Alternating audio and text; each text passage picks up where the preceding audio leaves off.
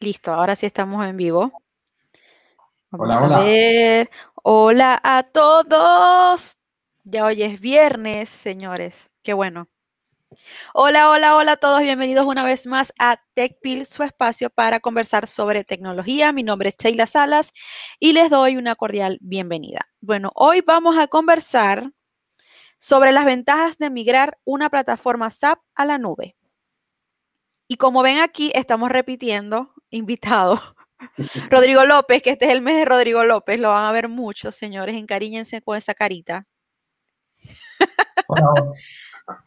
Ah, Rodrigo López, quien es gerente de infraestructura cloud y servicios SAP en Seidor Chile.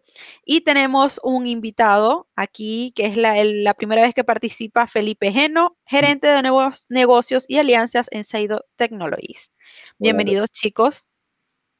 Gracias, Sheila. Gracias por invitarnos de nuevo. De nada. Mira, El hoy se nota que el es clásico de los viernes. el clásico de los viernes. Hoy se nota que es viernes, señores, porque el, el cabello de Felipe nos los dice.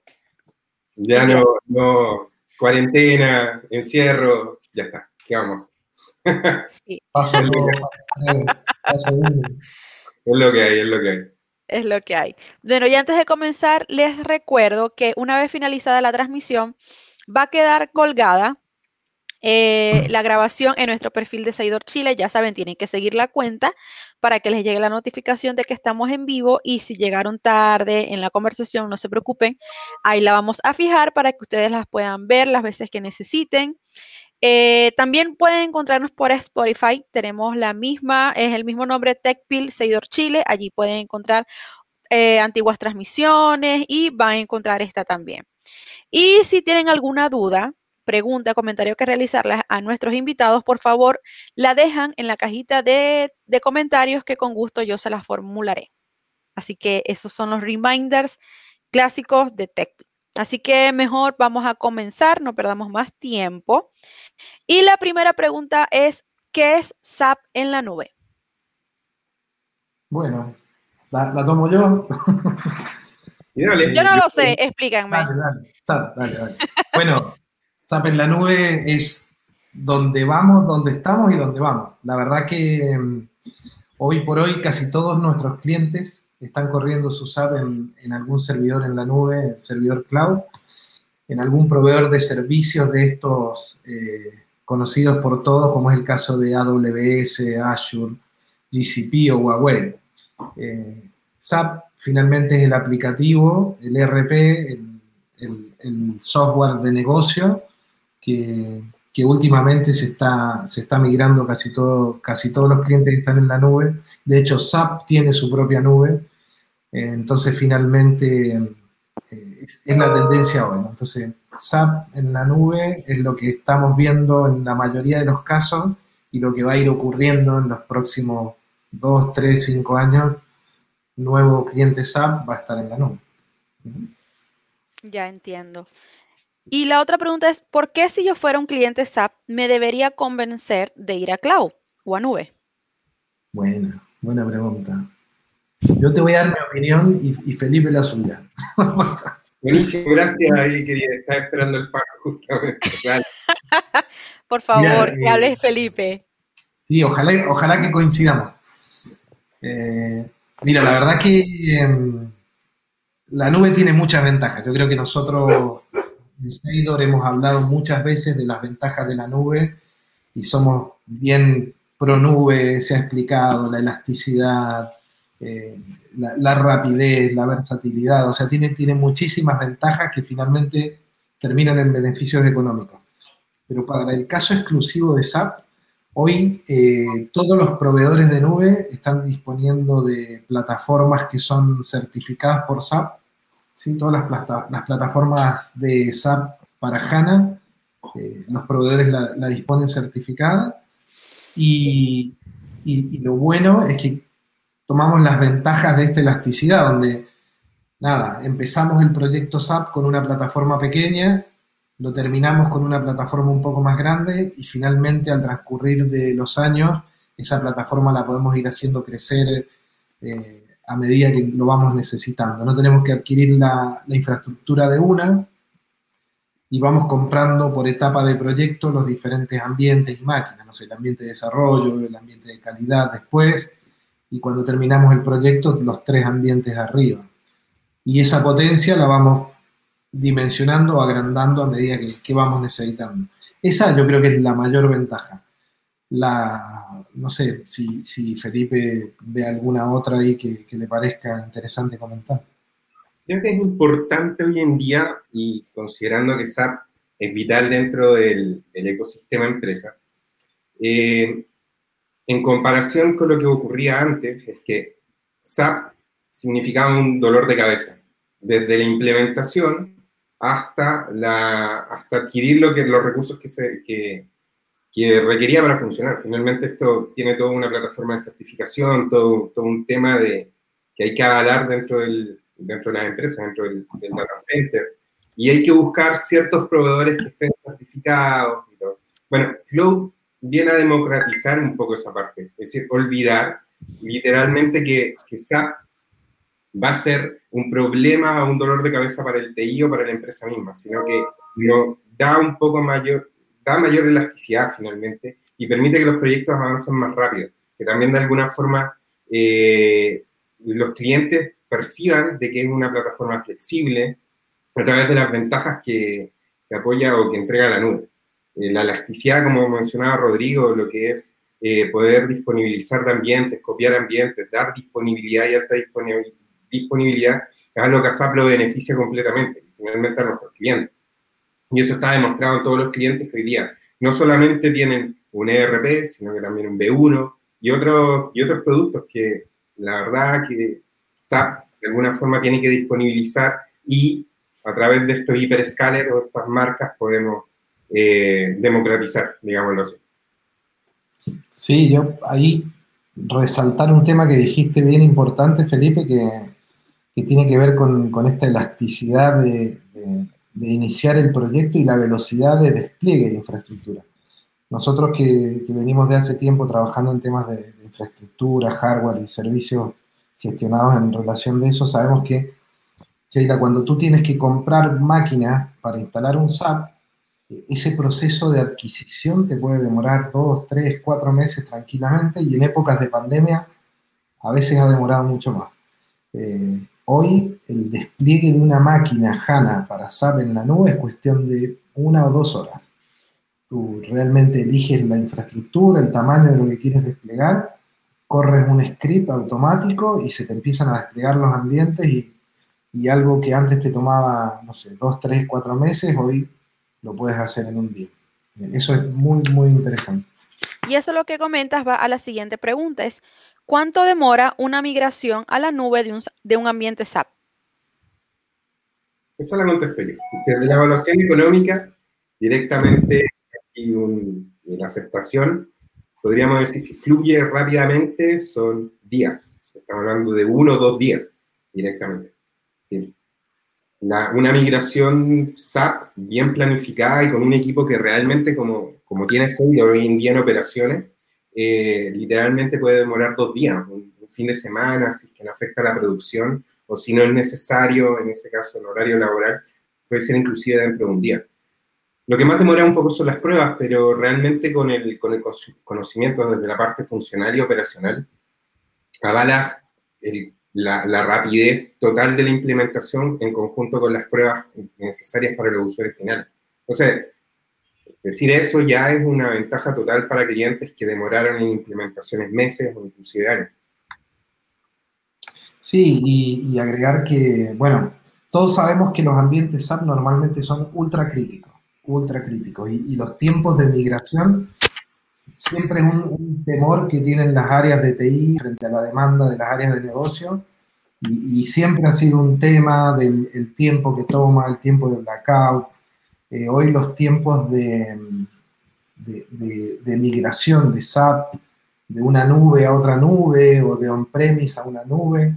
Eh, hay herramientas ya del mismo fabricante que son casi este, simultáneo, o sea, casi tú no tienes que apagar los ambientes, finalmente tienes un, tiempo de, indisponibilidad, pero son súper rápidas, se hacen en un fin de semana, o sea, salvo que el ambiente sea gigante. Realmente ahí empiezas a depender mucho de, del ancho de banda que tengas de, un lugar hacia el otro. Eh, esa es principalmente la limitante de, cuánto demora una migración. El proyecto completo, ¿sí? un, proyecto de migración, eh, por, por, la metodología que implica, puede demorar dos o tres meses, ¿sí? pero el momento específico de la migración es cuestión de horas. ¿sí? máximo 12 horas, algo así. Ok. La otra pregunta es, ¿existen tiempos de indisponibilidad de servicio? Ah, bueno, es justo lo que estábamos hablando. Sí, existen. Felipe, si tú quieres ahí ampliar, pero sí, sí, existen. Sí, hay que ampliar. no, totalmente. hay que ampliar.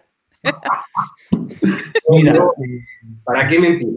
no vamos a mentir en eso. Sí, O sea, la disponibilidad tiene que ver en, el momento que tú eh, bajas el switch y lo subes al, nuevo site, eh, ese tiempo de transferencia de, datos, de la última que se hace, ¿no? Porque el ejercicio de migración se hace previamente dos o tres veces para, validar temas funcionales, técnicos, que, el site donde vamos a ir a parar tiene, tiene suficiente potencia o, o comunicación para funcionar bien, pero la última, la, la salida en vivo, que es la migración final, final, eh, esa migración tiene un tiempo de blackout que es lo que demora en transferir los datos de un lugar al otro y eso depende del tamaño, directamente del tamaño de la base que estamos transfiriendo.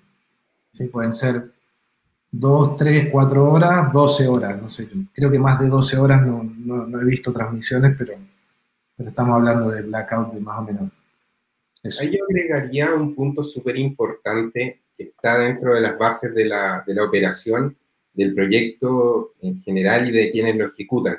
En ese sentido, hablo bastante por el equipo. Eh, hemos llegado hoy día a una madurez desde el punto de vista de proyecto, en donde la vuelta atrás, el rollback final de la plataforma es bastante sencillo. Entonces, avalar que la continuidad operativa es diferente la indisponibilidad a la continuidad operativa, son dos conceptos diferentes en informática, pero podemos avalar que a través de una migración la continuidad operativa va a ser 100%. La indisponibilidad por una migración, por un cambio de plataforma, un cambio de IP, un cambio de conexión o una adaptación al cambio, puede ser unas horas, pero la, la continuidad operativa tiende a cero. No, no hay riesgos en que el negocio realmente quede sin SAP. puede quedar sin un cambio de, plataforma, sin una migración, pero sin SAP no va a quedar. Ok. Muy bien. La otra pregunta es, vamos a, preguntársela a Felipe para que hable también, él participe. Rodrigo, por favor. no todo el tiempo puede ser tú la estrella. ¿Cuándo es el mejor momento para migrarse a la nube? ¿Cuándo es el mejor momento? En cualquier momento. La realidad es que no existe... Señores, no esperen otra pandemia, se los, se los recomiendo. No, no esperemos. Yo creo que nadie puso dentro de la planificación estratégica el año pandemia. y este año esperamos no ponerla nuevamente, pero eh, yo creo que una, el mejor momento de migración es cualquier momento. Es decir, cierres de contrato pueden ser siempre, bueno, hay un factor económico, un factor comercial, un factor legal, pero en cualquier momento, no existe un realmente, ok, tengo que planificarlo para mi cierre de facturación cuando esté en freezing, o final de año, principio de año, mediado de año, o cuando tenga, se alineen los planetas y tengamos tres días seguidos de, de, de feriado. Es cualquier momento. La indisponibilidad, la migración puede ser tan rápida que que no es como era antes, en que teníamos que planificar, calzar justo que era para el 18 y sacrificar a todo el equipo de TI el 18, en, en Año Nuevo, bueno, los que somos más viejos conocemos toda esa, vivimos en esos tiempos trabajando en 18 con, algo en Y, y la verdad que es cualquier momento, insisto en eso. Para mí es cualquier momento y esa es una de las mayores ventajas que nos da la nube. Claro, está bien. No esperen a que esté Mercurio retrógrado, por favor, tampoco. claro. Ok, la otra pregunta es, ¿qué sucede con la seguridad en la nube?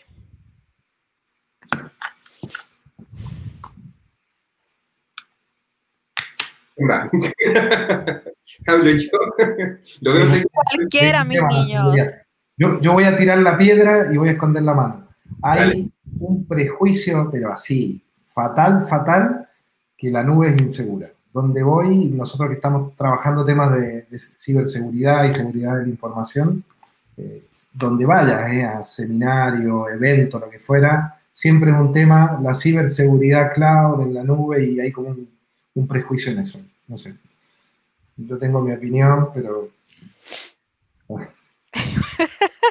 Voy a enmarcarlo así, algo así como que, bueno, la nube es similar, no sé, similar a Dios, no lo vemos, pero creemos en Él y tenemos fe en la nube. Tenemos fe en la nube.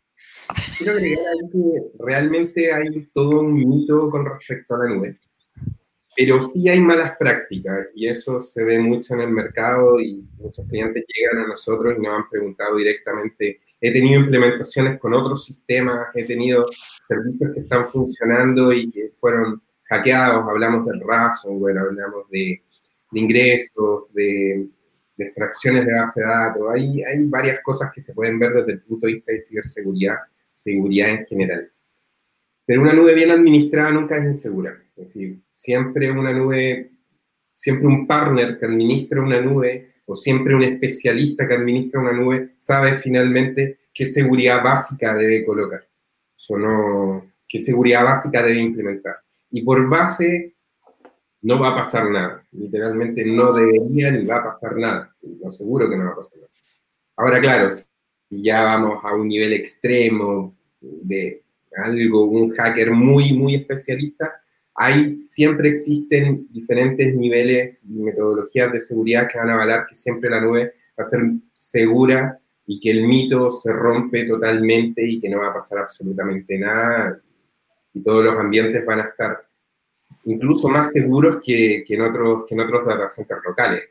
Algunos data centers que conocemos que, que, tienen menor seguridad que cualquier proveedor de nube, incluso más, más pequeño dentro del mercado. Ok, muy bien. Eh, viene la última pregunta antes de leer algunos comentarios que ya lo tenemos. Así que, gente, si tienen dudas, por favor, pregunten. Esta es la pregunta incómoda, incómoda de, todo, de, todo cliente. Pero en Seidor. ¿Ah?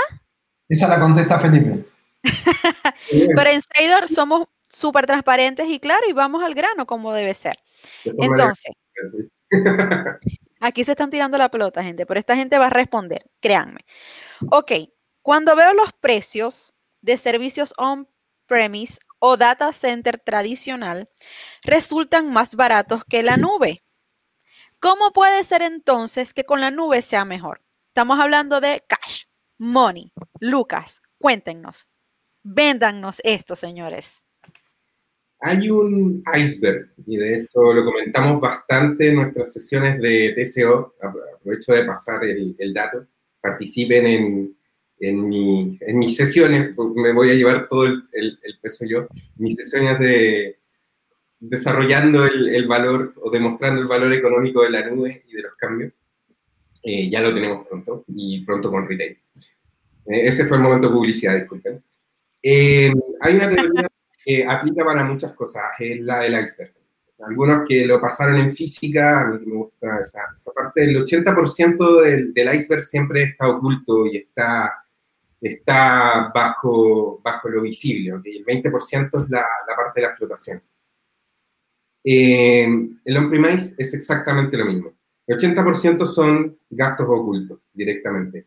Eh, entrenamiento, gasto en contratos, contratos que son totalmente restrictivos con pagos completos, cláusulas de salida, multas, licenciamiento que cambia, todos conocemos, no, no, no hablaré de marcas, pero todos conocemos como cómo funcionan los, eh, las auditorías de las marcas, en algunos casos, de varios gigantes. Em, la adquisición de piezas, el tener que contratar una empresa específica o que un TI específico venga a cambiar un disco, una controladora, el storage, que el data center quedó sin, sin alguna conexión, que hay que contratar otros enlaces, etcétera, etcétera, etcétera. Entonces, finalmente hablamos que son un 80% de costos que no se conocen y no, no están evaluados. En cambio, la nube es un precio de suscripción en donde tenemos tres visiones, infraestructura, plataforma o un software como servicio, y después de eso te apoyas dentro de un cloud broker como Seidor en este caso, que administra estos hiperscaler y que finalmente ellos mismos, de alguna forma, nosotros mismos, disculpen, eh, habilitamos al cliente para que entienda mejor la nube. Entonces, es, es simplemente una capa de estudio, un training que es básico y que para eso estamos los partners. Pero en cambio, por otro lado, desde la on-premise, dentro del data center propio o el data center local, tienes una cantidad de costos que no visualizas y que son sorpresas constantes y que duelen justamente cuando el problema sucede, cuando se nos cae el rack, eso volvamos a 2010, cuando el rack se cae y se desmaye, tienes que recuperar todos los servidores y levantar todo en, en oficinas rudimentarias tuyas o en otro lado, cuando el enlace de la fibra se corta y así sucesivamente. En cambio, versus lo otro que son propuestas de servicio que ya están implementadas con una operabilidad que tiene que estar garantizada por base, por una... Es una comparación totalmente drástica, decir, no, no, tiene comparación el, el, costo oculto de lo que sería un premise. A mí me gustaría agregar un, concepto también ahí a nivel económico que tiene que ver con, el consumo de recursos. ¿sí? Normalmente cuando nosotros compramos una, infraestructura un premise o en un data center tiene un tamaño y ese es el tamaño que, compro de inicio a fin y, lo, puedo hacer crecer más adelante. Eh, la nube tiene un concepto de, elasticidad que tiene que ver con, el pago por lo que uso. Eh, normalmente el primer proyecto de migración a la nube es como estoy, y que, eh, en la jerga se llama lift and shift, que es tomo las mismas máquinas que tengo en mi data center actual y me lo llevo a la nube. Ese ejercicio uno por uno normalmente suele ser más costoso a la nube. Ahora, cuando tú empiezas a revisar el, uso de tus recursos en la nube y empiezas a tomar la estadística de consumo, la nube tiene la posibilidad de pasar a una modalidad de pago por uso. Entonces tú, por ejemplo, los fines de semana, si, tú no eres un negocio que trabaja 24/7 o fines de semana, tú puedes reducir las potencias los sábados y domingos, o puedes reducir las potencias, no sé, entre las 8 de la noche y las 8 de la mañana. Y ese eh, pago por uso, e, esa banda horaria que no utilizas, finalmente no te cuesta nada, o te cuesta muy poquito. Entonces, cuando empiezas a descubrir cómo se comporta tu negocio eh, frente al consumo de recursos, tú puedes empezar a hacer un fine tuning de lo que gastas por infraestructura. Y ahí realmente le sacas el, mayor provecho a la nube y es cuando realmente dices la comparativa conviene. De hecho, si te sobran recursos, hasta los puedes vender en la nube. ¿sí? Se, pueden, se pueden reubicar en otros clientes. Así que tienen un, montón de temas que, de ventaja eh, bien importantes, sobre todo a nivel de costo. Súper. Bueno, vamos a comenzar con la ronda de comentarios y preguntas, que ya tengo varios aquí.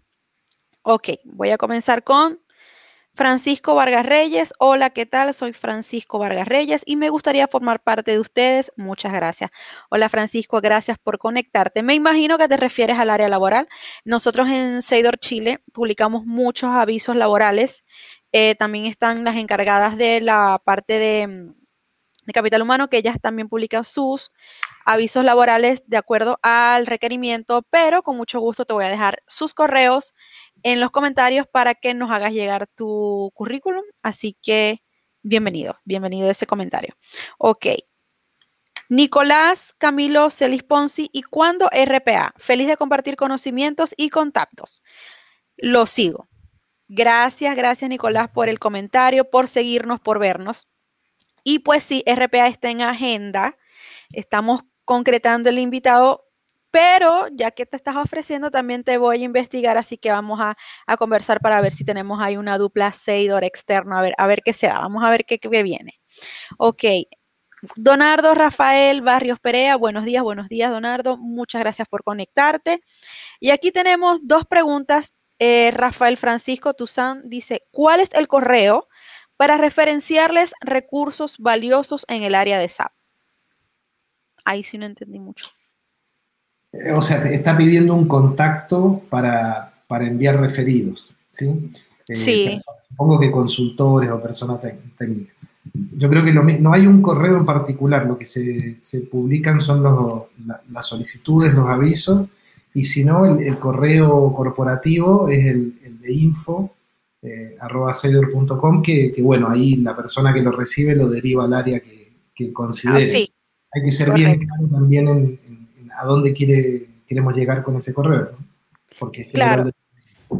Sí, Pero, eh, Rafael, no te preocupes, en los comentarios también te voy a dejar nuestro correo para que allí envíes la información y también Rafael nos pregunta, ¿cuáles son las ventajas a nivel económico de migrar de un ambiente on-premise a un ambiente cloud en cuanto a licencias, costos de infraestructura, entre otros?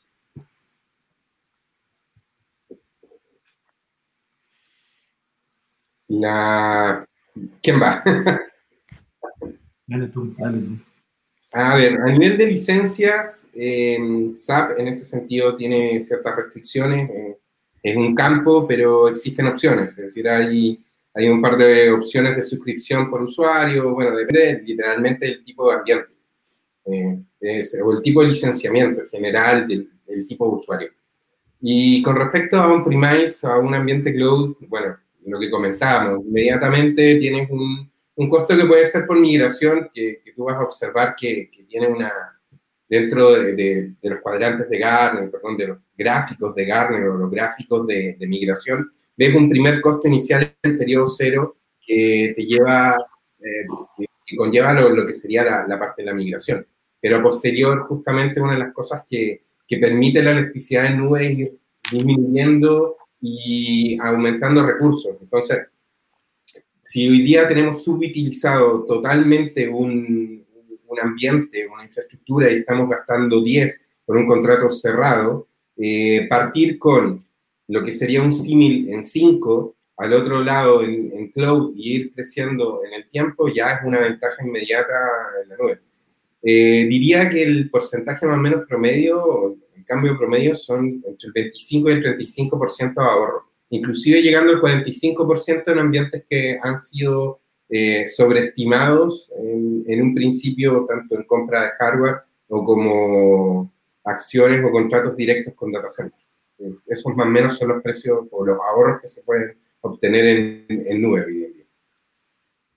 Ok, súper bueno. Rafael nos agradece, gracias estimado, gracias a ti por la pregunta y por conectarte. Bueno, yo creo que ya con esto nos despedimos, no hay más preguntas ni comentarios. De igual manera, como les dije antes de despedirme, la grabación va a quedar eh, fijada en nuestro perfil de Seidor Chile. La pueden ver. Si tienen alguna pregunta, duda, por favor, déjenla en la sección de comentarios que alguno de estos chiquillos pues va a ser muy amable de responderles allí. Y también pueden escucharnos por Spotify. Eh, ahí pueden encontrar TechPil, Seidor Chile. Van a encontrar la grabación y, y, otros programas antiguos. Así que muchísimas gracias, Rodrigo, Felipe, por conversar sobre las ventajas de migrar a una plataforma, una plataforma SAP a la nube. Fue muy didáctico gracias. esto. Gracias, Shelley, gracias a las personas que se unieron y, y los que lo van a ver después tranquilos en la casa cuando tengan tiempo. Sí, recuerda, recuerda que es viernes, así que tenemos el fin de semana. También nos puedes escuchar mientras cocinan, mientras van en el auto, están en un taco, no se preocupen. Ahí busquen Spotify, ahí nos van a encontrar nosotros. Ahí estamos presentes siempre.